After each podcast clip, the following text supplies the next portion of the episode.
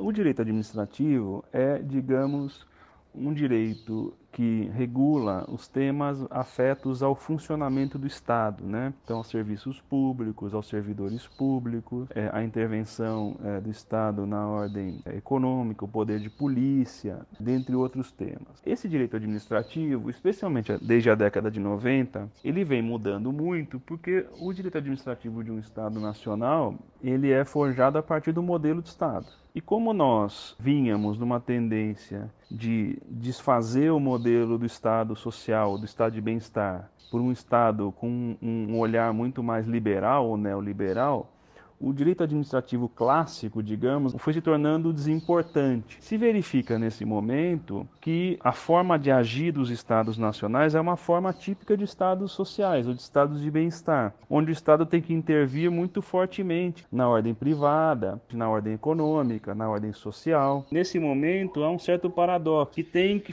o faz que se renove, digamos, o, o direito administrativo clássico, aquele que muitos acreditavam que estava desgastado.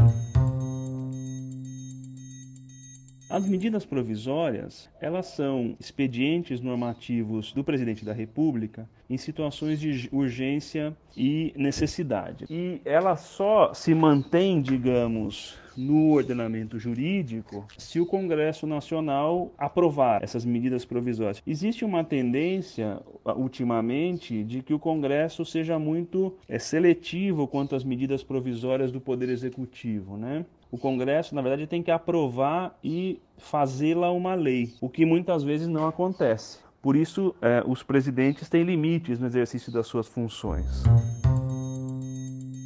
Todos os sistemas é, constitucionais prevêem hipóteses de crise constitucional. Então, na, na, nossa Constituição, nós temos o estado de defesa, o estado de sítio, a intervenção federal e há outros expedientes que são legais, não são constitucionais. Né? Em todos esses momentos excepcionais, pode haver, na verdade, restrição a direitos de propriedade, restrição a direitos de circulação, cuja previsão tem que estar na Constituição e, inclusive, está em alguns tratados internacionais, como a Convenção Americana de Direitos Humanos, como o Pacto Internacional dos Direitos Civis e Políticos, e por isso também o direito internacional pode ser acionado nos casos em que os estados não respeitarem essas obrigações. É natural que nesses momentos, e as constituições prevêem isso com muita clareza, que haja restrições a direitos. Então, o, o que se estuda, na verdade, é o limite das restrições e não a proibição dessas restrições.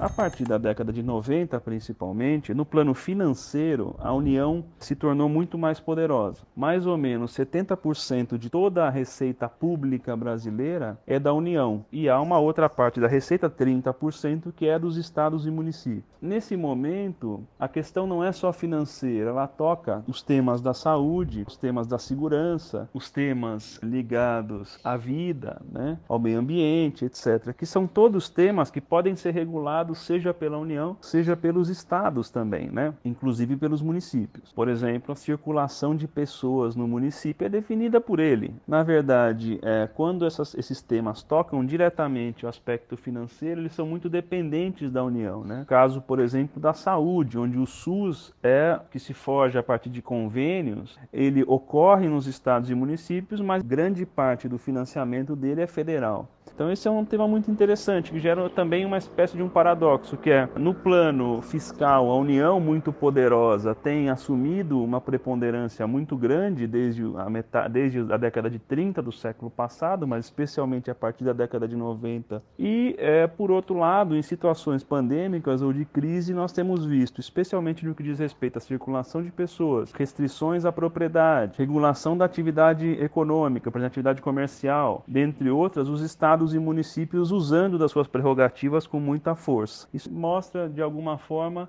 a necessidade de se olhar a federação como um modelo de distribuição de competências horizontal, onde municípios e estados têm que ter sempre um papel preponderante.